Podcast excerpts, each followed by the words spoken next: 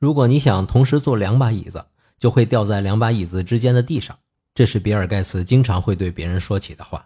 他说：“我之所以成功，就是我总是选择一把椅子坐。”而今天有一个做女士鞋子品牌的朋友跟我一起聊天，他问我：“我们的品牌应该如何做呀？”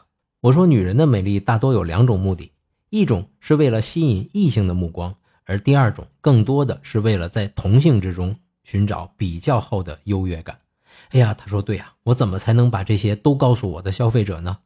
而我的答案是：只选择一把椅子坐就够了。想必很多广告人都有同样的经历，在客户的 brief 中看到一长串的需求和目的，想把所有的事情一下子都告诉别人，最后好像什么都说了，又好像什么都没说。